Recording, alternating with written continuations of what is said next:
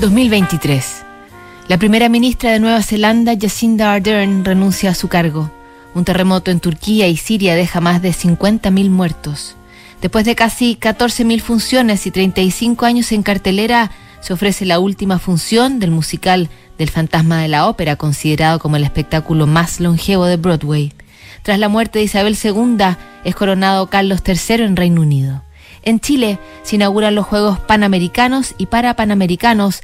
El conflicto en la franja de Gaza entre Israel y Palestina impacta al mundo entero y prácticamente el mundo entero celebra los 40 años de Clicks Modernos, el disco que Charlie García grabó en Nueva York en el legendario estudio Electric Lady y la icónica portada ocurrió también en una esquina de Manhattan que justamente donde se llevó a cabo uno de los mayores festejos de las cuatro décadas del álbum porque desde el lunes recién pasado existe la Gran Manzana y en Google Maps la Charlie García Corner en la intersección de Walker Street y Cortland Alley. En su particular y siempre genial estilo, Charlie agradeció el homenaje con esta carta. Buenos Aires, Argentina, 30 de octubre de 2023.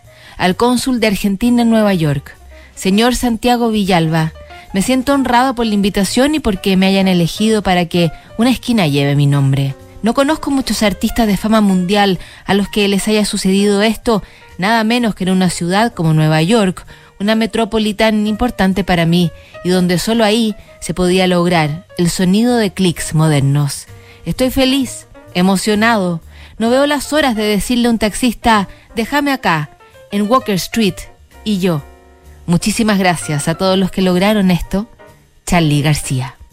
Desde ahora entonces, los fanáticos de canciones como Ojos de Videotape, Los dinosaurios nos siguen pegando abajo o no me dejan salir, tienen un nuevo lugar de peregrinación en Nueva York, la esquina de Charlie. Seguimos revisando mañana más cartas en notables.